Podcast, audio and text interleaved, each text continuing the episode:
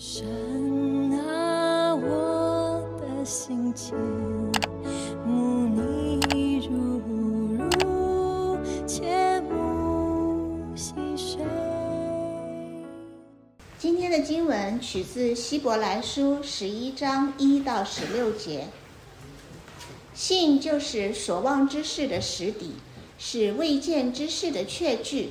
古人在这信上得了美好的证据。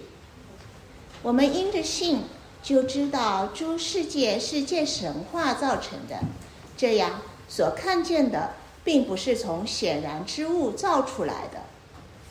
亚伯因着信，献祭与神，比该隐所献的更美，因此便得了称义的见证，就是神指他礼物所做的见证。他虽然死了，却因着信仍旧说话。以诺因着信被接去，不至于见死，人也找不着他，因为神已经把他接去了。只是他被接去以先，已经得了神喜悦他的名证。人非有信就不能得神的喜悦，因为到神面前来的人，必须信有神，且信他赏赐那寻求他的人。挪亚因着信。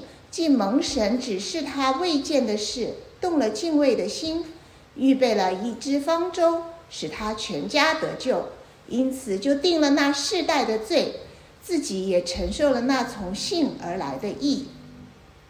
亚伯拉罕因着信蒙召的时候，就奉命出去，往将来要得为业的地方去。出去的时候还不知往哪里去，他因着信。就在所应许之地做客，好像在异乡居住帐篷，与与那同盟一个应许的以撒、雅各一样。因为他等候那座有根基的城，就是神所经营、所建造的。因着信，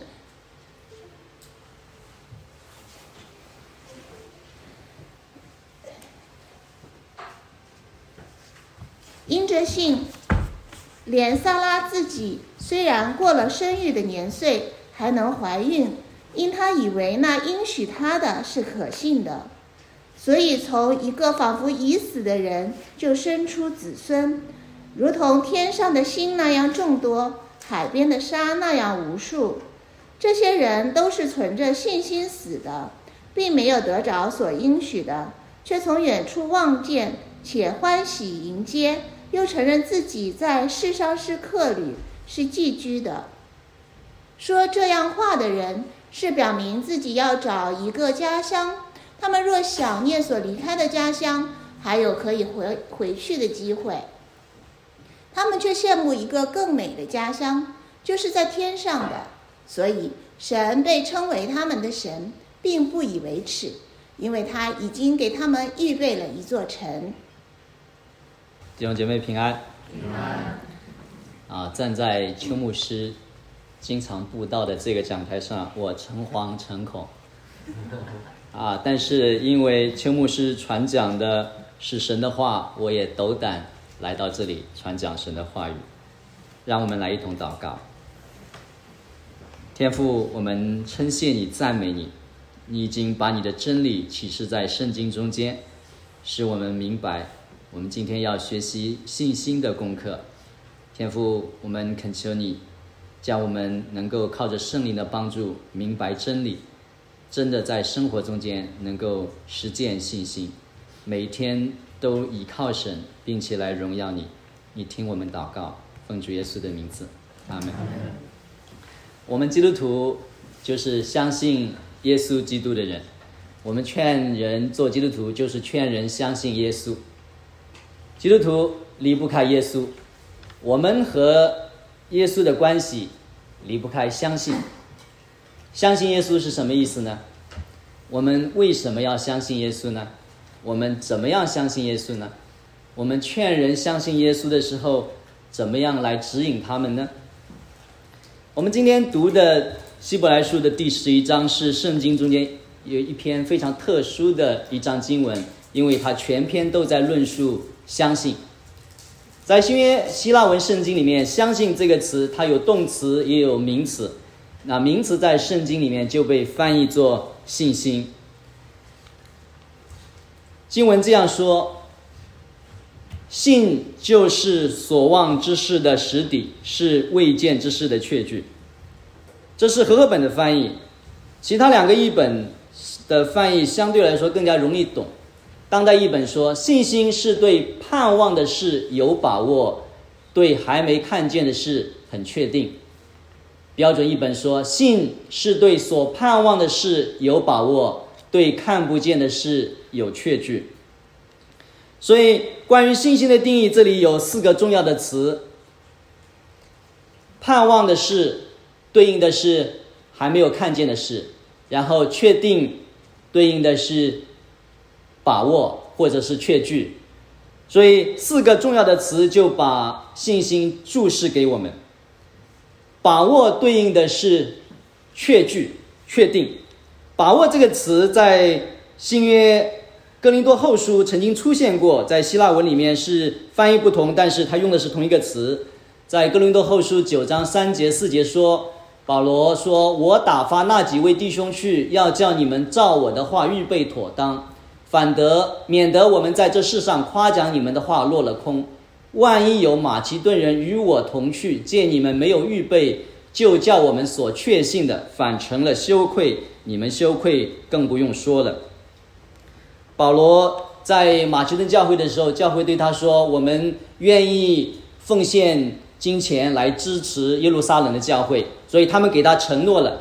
他们给了承诺以后，保罗就知道说这是他可以确定的事情。所以他说：“这是我所确信的。”那这个把握，这个确信，就是我们对所盼望的事情非常的确定。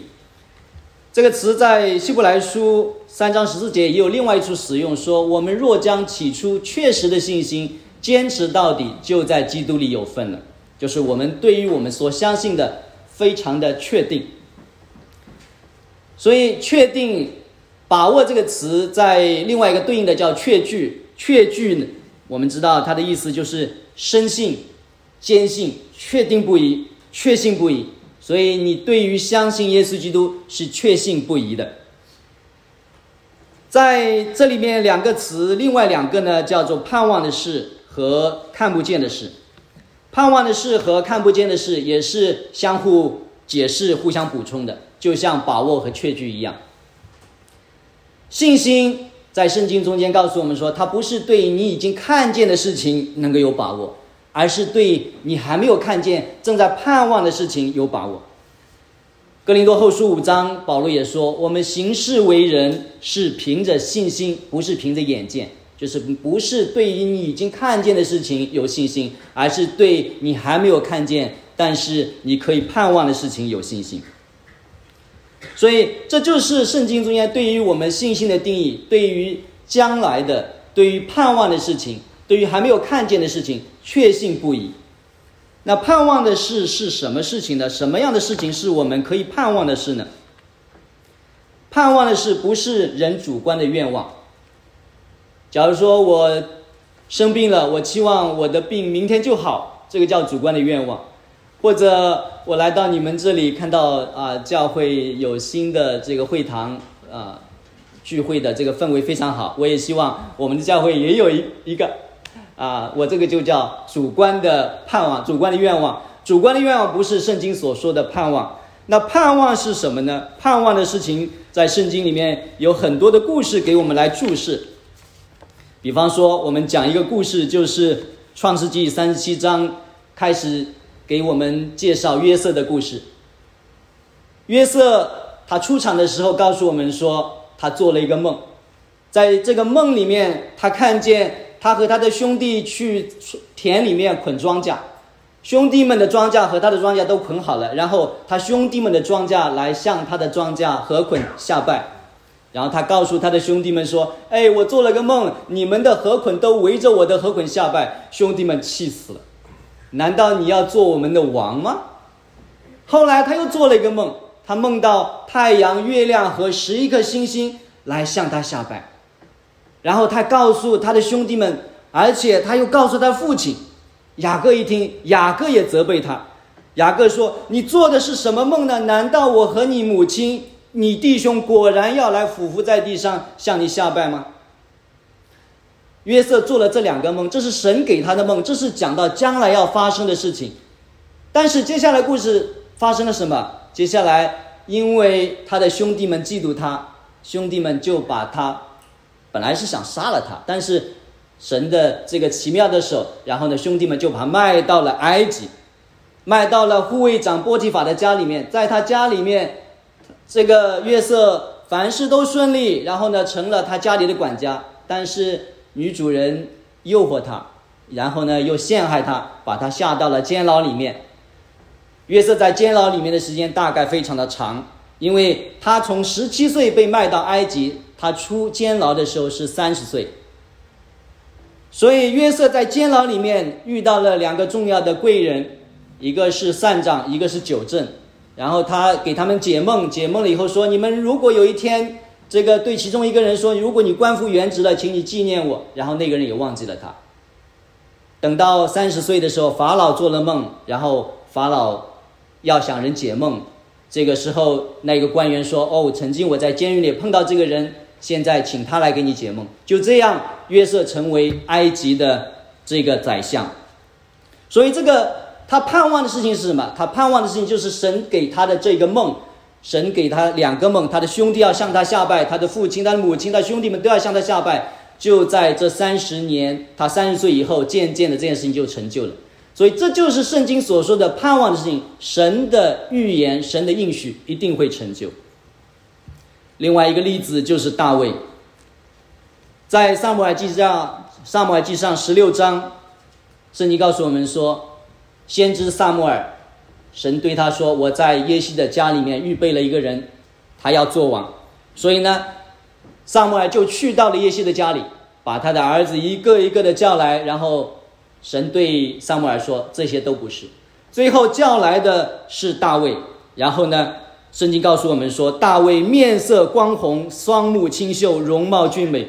耶和华说：这就是他，你起来膏他。萨母尔就用脚里的膏油在他猪胸中膏了他。”所以在那一刻，神借着萨母尔先知高立了大卫做王。但是我们不要忘记了，大卫这时候是什么身份？他只不过是一个普通的一个牧羊人。后来呢，他进入了扫罗的宫廷，成为扫罗这个拿枪的这这么一个士兵。大卫在杀死了巨人歌利亚以后，他的麻烦。开始来了，因为他杀死了那个巨人歌利亚以后呢，他回来的时候，就在这个凯旋式上面，以色列的妇女开始载歌载舞的来庆祝他。他们说：“大卫杀杀死扫罗，杀死千千；大卫杀死万万，千千和万万。扫罗杀死的是千千，大卫杀死的是万万。所以扫罗非常的难过，非常的愤怒，所以。”他从那个时候开始，他就开始想要杀大卫。圣经告诉我们说，大卫有很多次几乎是命悬一线，他快要死了。第一次，扫罗拿枪刺大卫，大卫险险的逃脱了。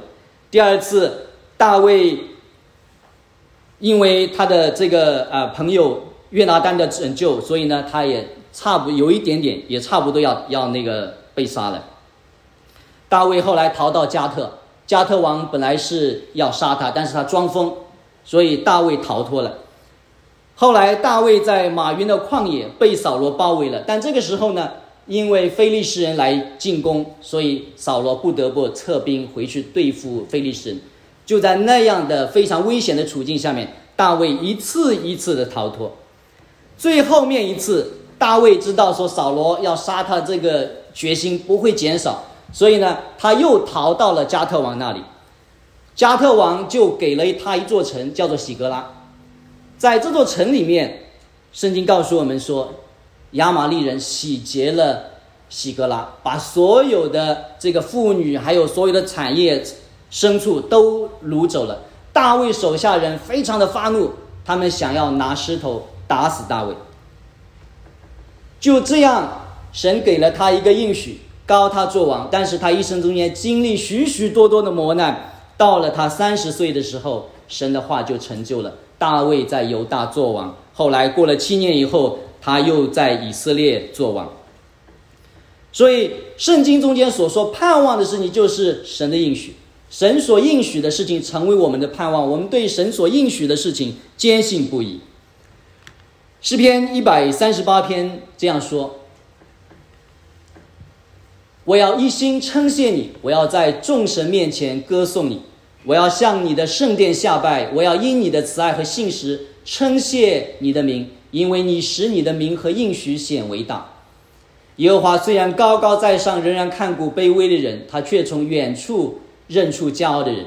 我虽然处身在患难之中，你仍使我存活。我仇敌的怒气，你必伸手抵挡；你的右手必拯救我。耶和华必成全关乎我的事。耶和华，你的慈爱永远长存。求你不要离弃你手所造的。在这首诗里面，大卫表达了他对神的应许充满信心。神使他的名字和他的应许显为大，神必成全关乎他的事情。所以，神给了大卫这一个受高的经历。虽然他经历许许多多磨难，但是神一定会成就他的应许。这就是圣经所说的，我们对盼望的事情充满信心、充满把握的意思。神已经应许的事情，成为我们的盼望。我们对神的盼望，对于盼望神的应许实现，坚信不疑，确定不疑。我们基督徒的盼望是什么呢？神给我们基督徒的主要的盼望是永生的盼望。我相信大家都知道，在约翰福音五章，主耶稣说：“父怎样叫死人复活，使他们得生命，子也照样随自己的意思使人得生命。父不审判人，已经把审判的权柄完全交给子，使所有的人尊敬子，好像尊敬父一样。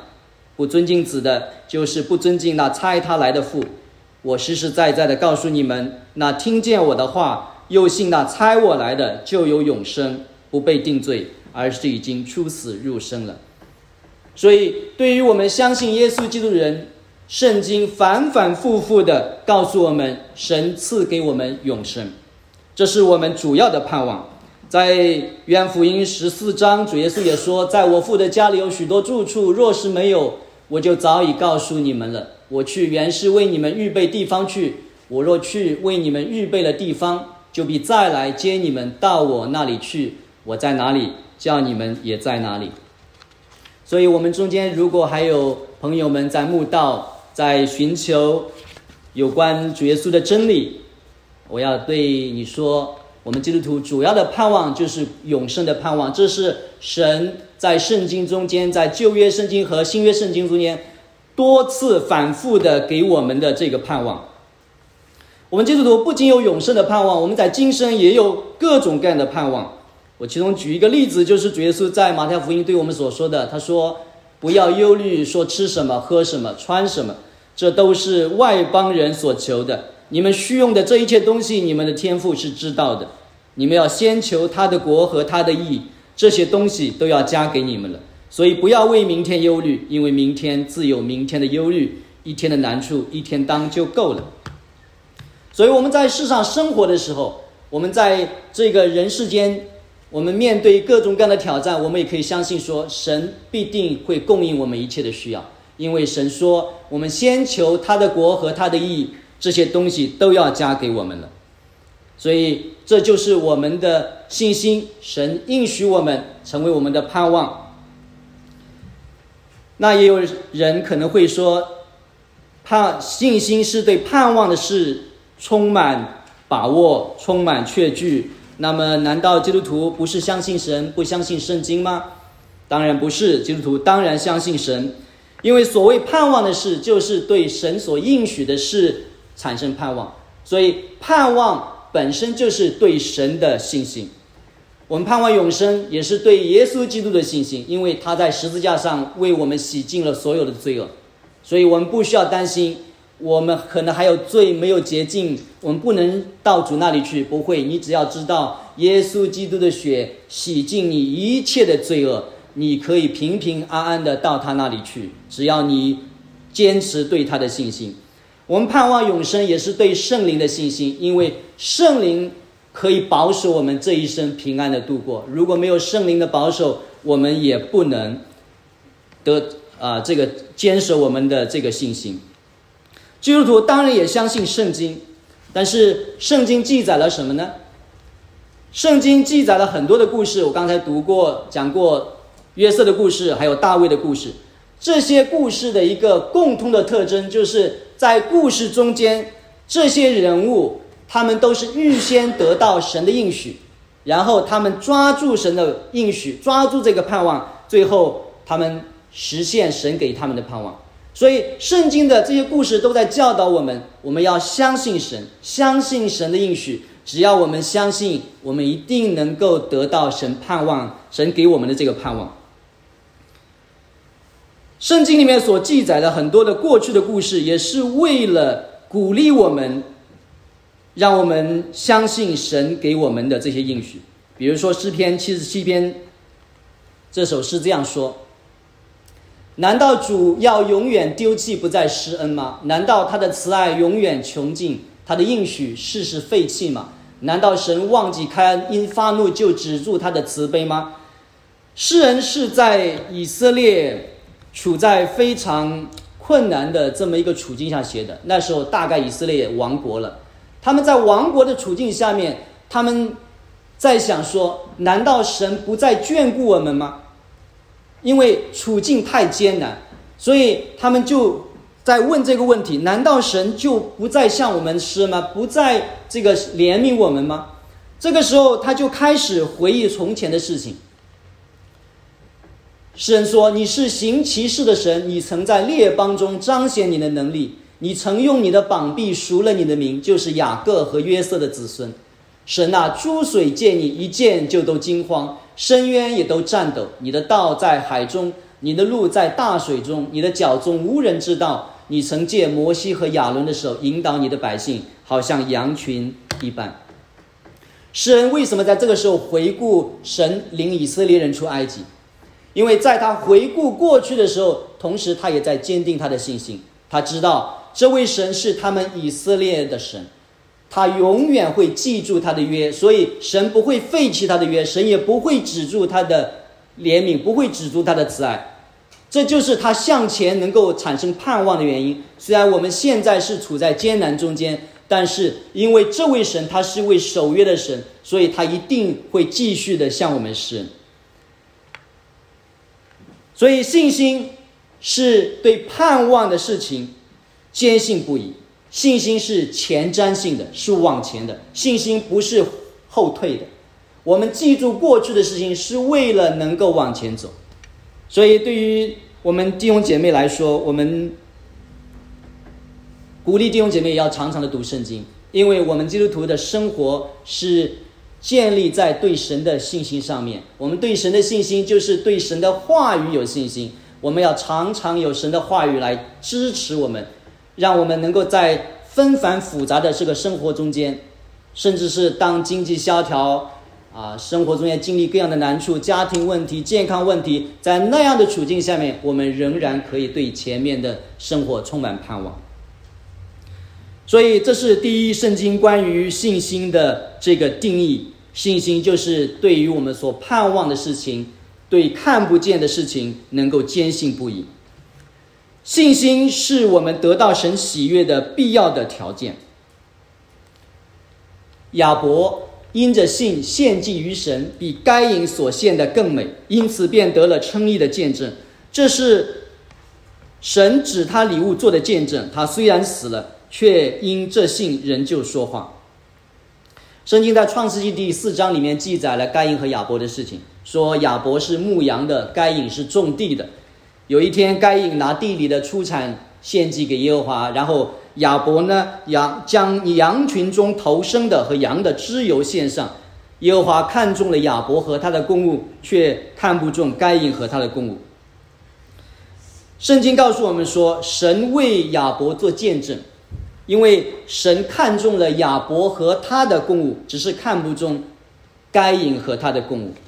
我们读圣经的时候可能会觉得奇怪，为什么一个人献啊？庄稼神看不中，然后另外一个人献了这个牛羊就，呃，这个看中了。圣经在这里给我们注释，因为亚伯是一个对神有信心的人，所以亚伯所献的神就悦纳了。信心是我们得到神悦纳的必要的条件。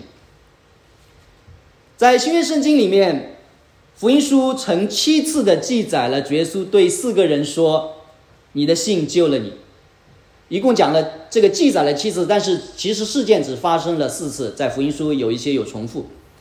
有一次呢，是有三次呢，是对血肉的妇人讲的，一个血肉的妇人，然后呢，他在人群中间这个摸耶稣的衣裳，他的病得了医治。耶稣对他说：“你的信救了你。”两次呢，是瞎子巴迪买得了医治。这个巴迪买，他对耶稣说：“大卫的子孙，求你怜悯我。”然后耶稣说：“你相信我能做吗？”他说：“我相信。”耶稣就医治了他。耶稣也说：“你的信救了你。”还有一次是在一个法利赛人西门的家里面，有一个女人用眼泪和头发为耶稣洗脚，耶稣也对那个女人说：“你的信救了你。”最后一次是一个长大麻风的撒玛利亚人。他和十个人得到了医治，但是他回来感谢耶稣，然后耶稣也对他说：“你的信救了你。”圣经在这里都告诉我们说，耶稣为这些人的信心做见证，他们的信心让他们得到拯救，得到医治。所以，我们如果说做一个基督徒，我们一定要对神有信心。做一个基督徒，一定要对神有信心。你的生活。是不是跟神有什么关系？就在于说你对于神有没有信心？你的信心让你得到神的喜悦。接下来，圣经又说，以诺因着信被接去，不至于见死，人也找不着他，因为神已经把他接去了。只是他被接去以前，已经得了神喜悦他的名证。在创世纪也说，以诺他活到了六十五岁，然后生了马土撒拉，生了马土撒拉以后。他与神同行，并且生儿育女。以诺共活了三百六十五岁。以诺与神同行，神将他取去，他就不再世了。以诺为什么会被神取去？圣经说，他有信心，凭着信心，他得到了神的喜悦。所以，信心是我们得到神喜悦的必要的条件。在这里，作者就给我们总结信心的必要性。他说：“人非有信，就不能。”得神的喜悦，因为到神面前来的人必须信有神，且信他赏赐那寻求他的人。新约圣经告诉我们说，我们基督徒得救就在乎我们的信心。以弗所书说，我们得救是本乎恩典，也借着信心，并不是出于自己，乃是神所赐的；也不是出于行为，免得有人自夸。所以得救。一方面是神的恩典，另外一方面是我们人的信心。如果你没有信心，就不能得救。罗马书的经文也告诉我们说，神的意因信耶稣基督加给一切相信的人，并没有分别。所以，神的意、神的救恩、神在耶稣基督里完成的这个救赎，他的公义加给所有相信耶稣基督的人，没有分别。所以，只要你相信耶稣基督，你就能够得救。所以，信心在我们基督徒的救恩中间，在我们的生活中间是不可缺少的一个因素。希伯来书第十章，作者这样说：“只是一人必因信得到生命，他若退后，我心里就不喜欢他。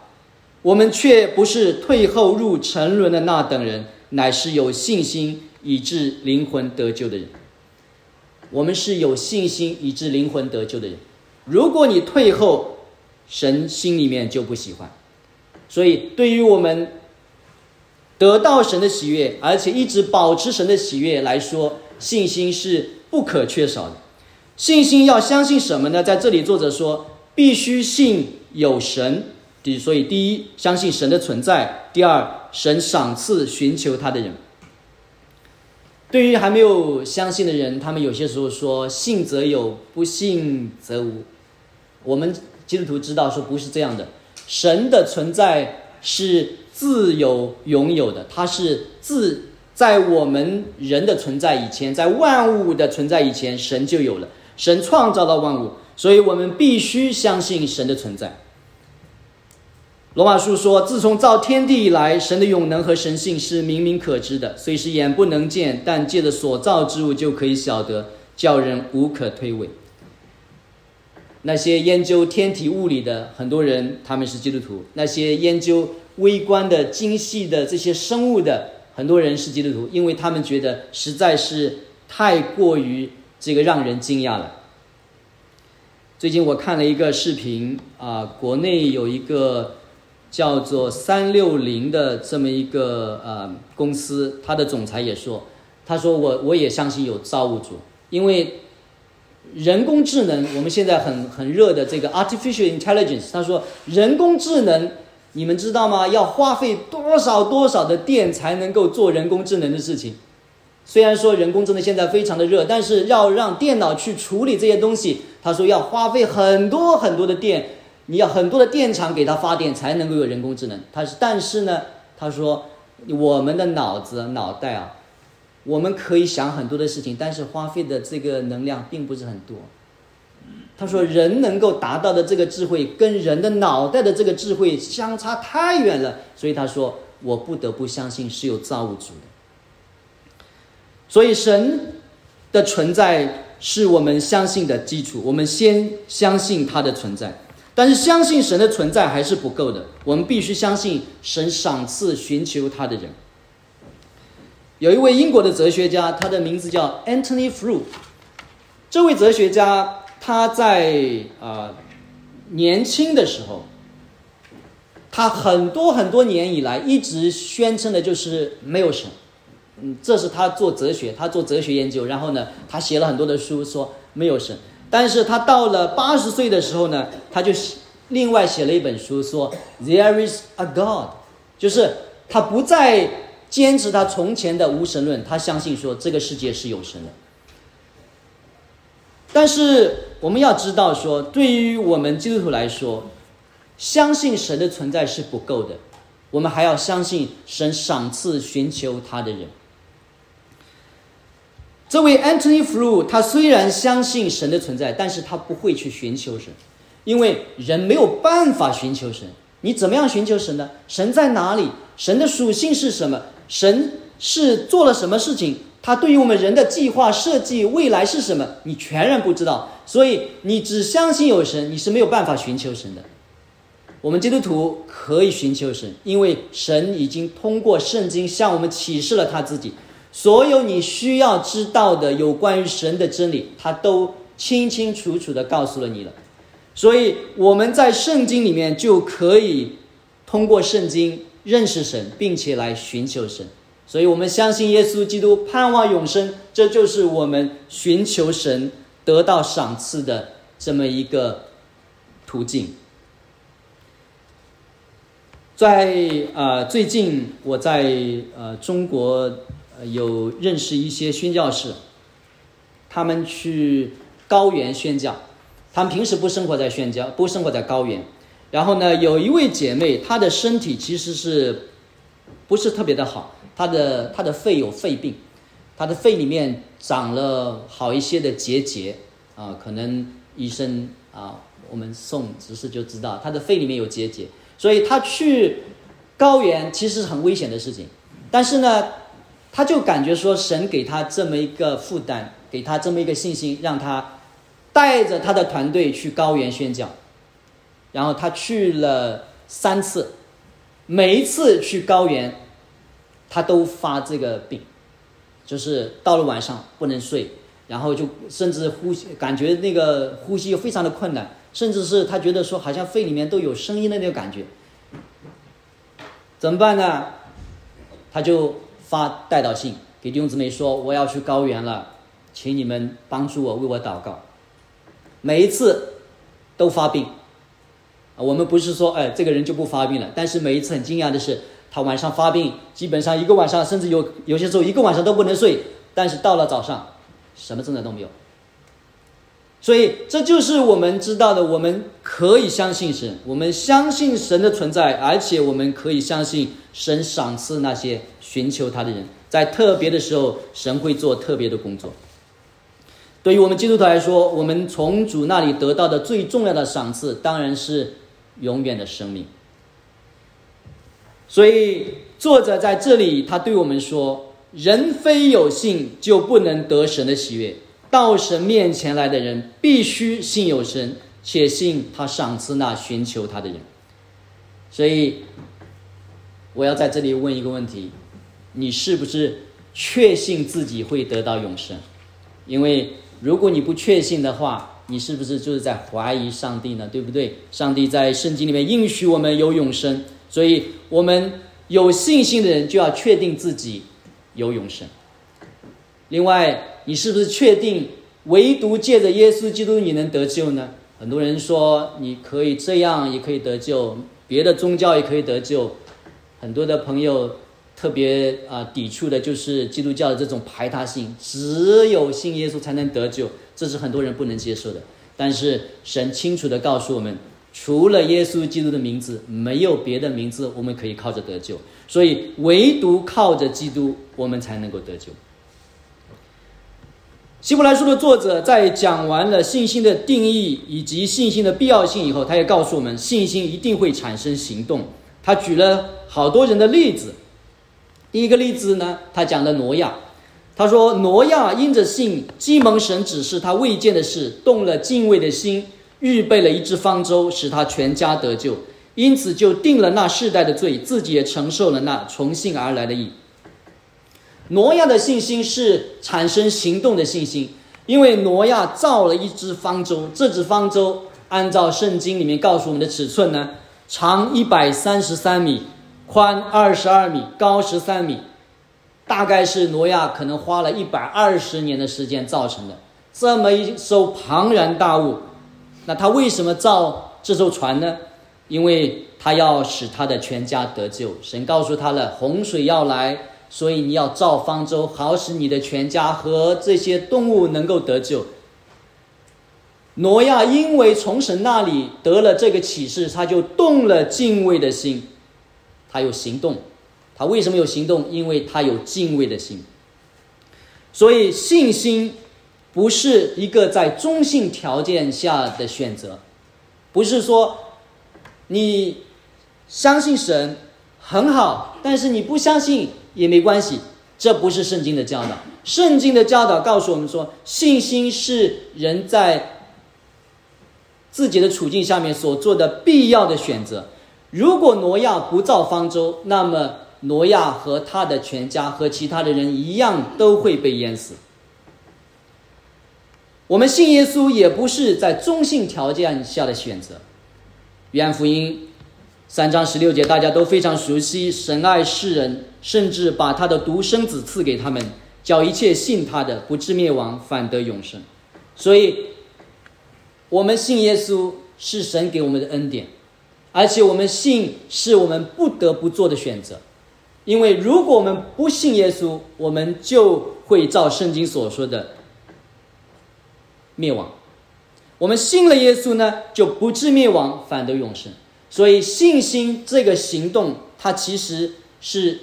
在必要的条件下所做的，必须的这个处境下面所做的一个选择。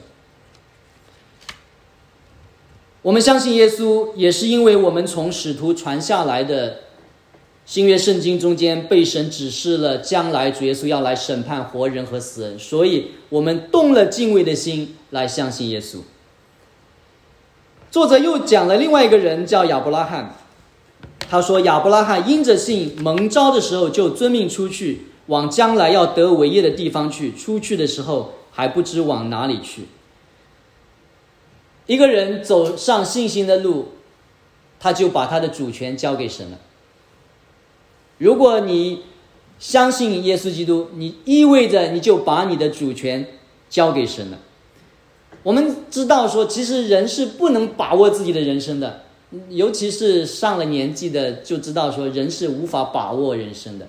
年轻的时候可以，因为年轻不知道，年轻的时候后生可畏啊，所以年轻的人觉得说自己什么都能做。但其实上了年纪以后，你知道不是那么回事情。虽然我们知道不能把握人生，但是在一路来，我们都是自己掌握人生的主权。你要和谁结婚？然后你要做什么工作？你想要什么样的薪水？等等的，都是你在做选择，你在做决定。这就是我们人，我们人对自己的人生，我们需要，我们想要有主权。但是我们相信神，我们就把主权交给神了。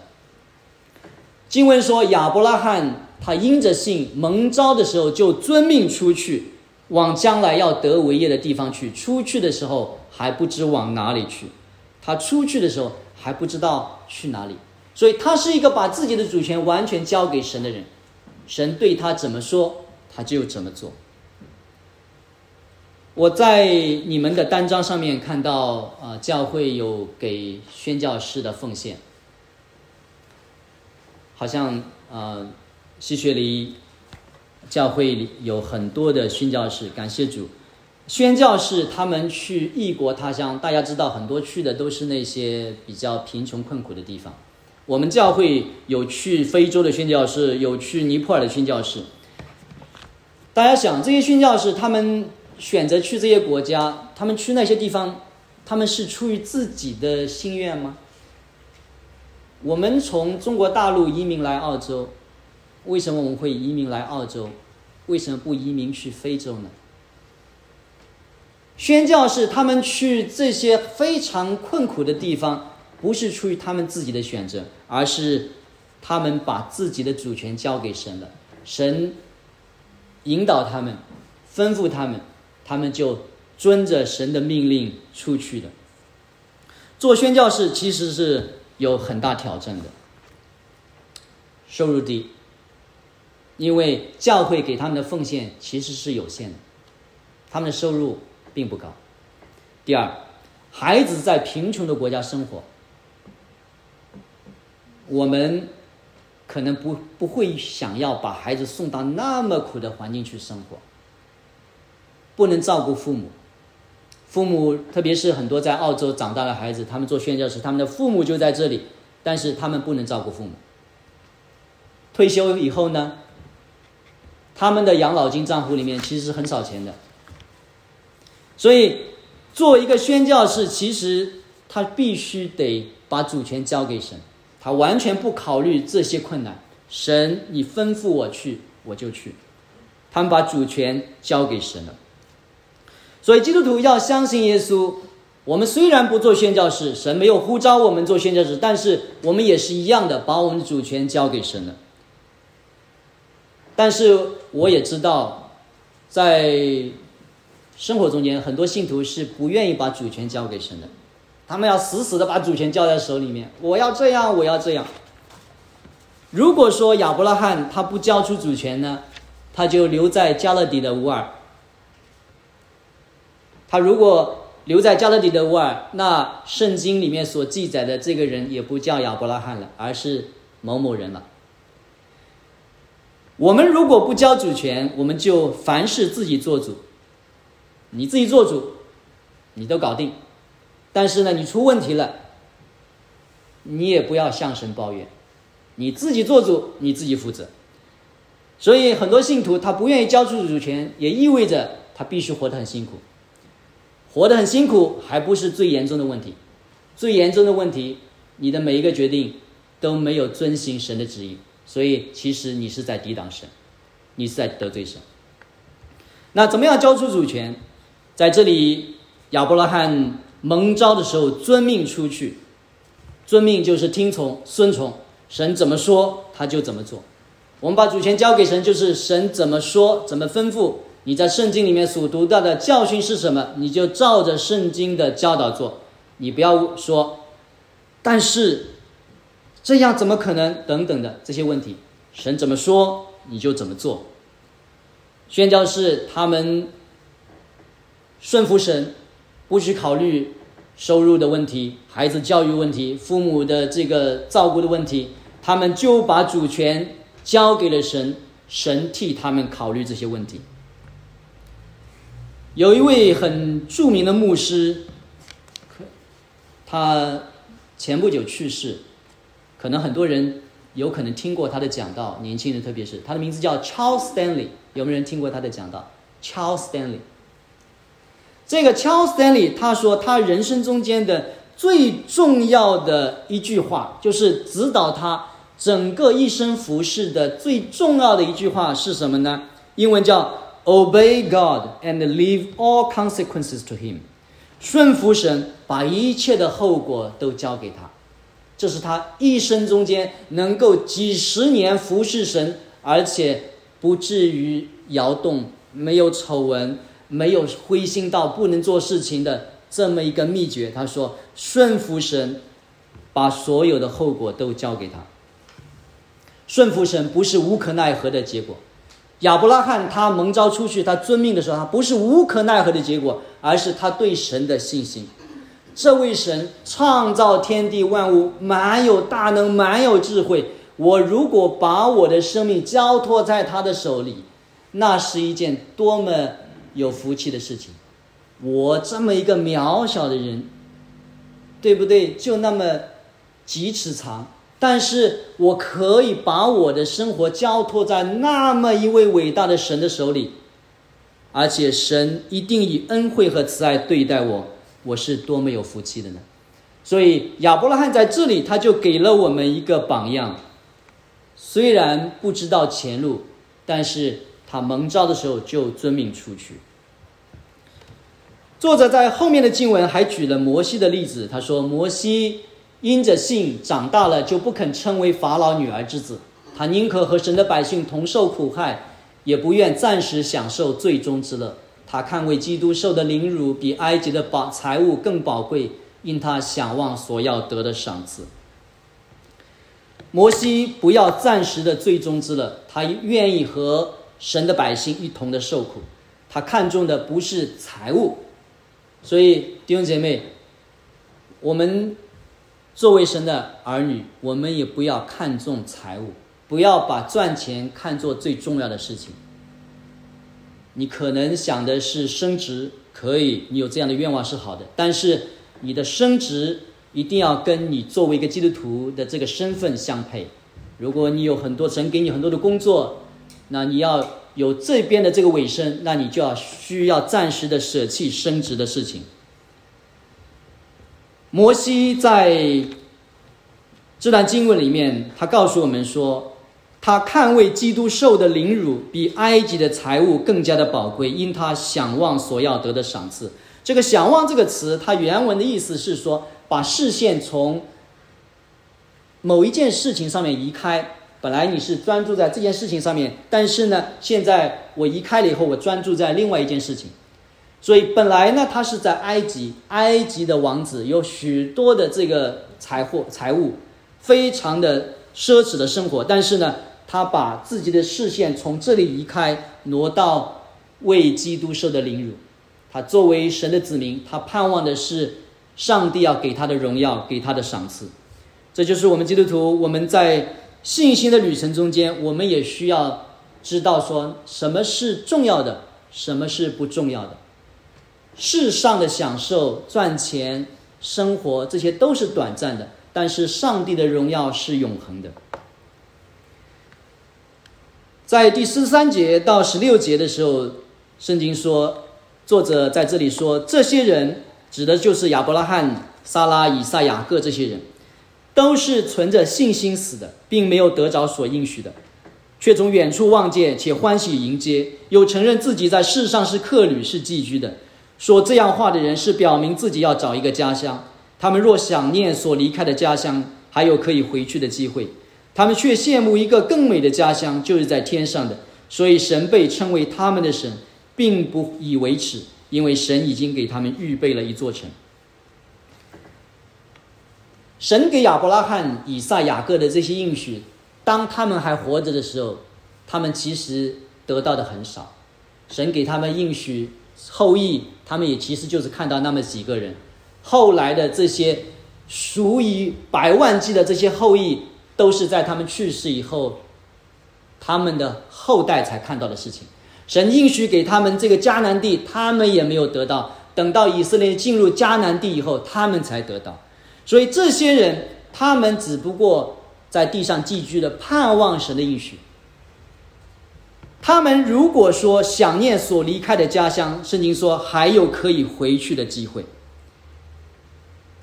所以他们如果想要回去，还可以回去；但是他们不回去，他们选择坚守神给他们的这个应许。我们基督徒就是那些坚守神给我们应许的人。我盼望，我盼望弟兄姐妹，你们在这里互相认识的人，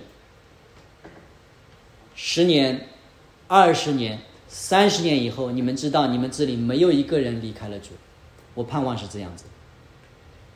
我盼望的不是说有一有一定到了一定的时候，然后你发觉说某某人，我从前知道他，认识他，他在教会非常的热心服侍，现在他不在了，他不再跟随主了。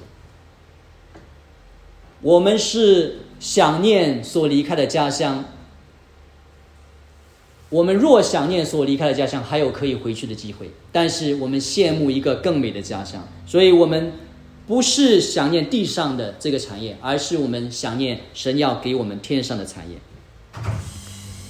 所以在这里，我要请问弟兄姐妹一个问题：在你的生活中间，你是一个相信耶稣基督的人，你能不能常常问自己，我的信心产生了什么样的行动？有没有像挪亚、亚伯拉罕、摩西等等的这些人，他们的信心是有行动的？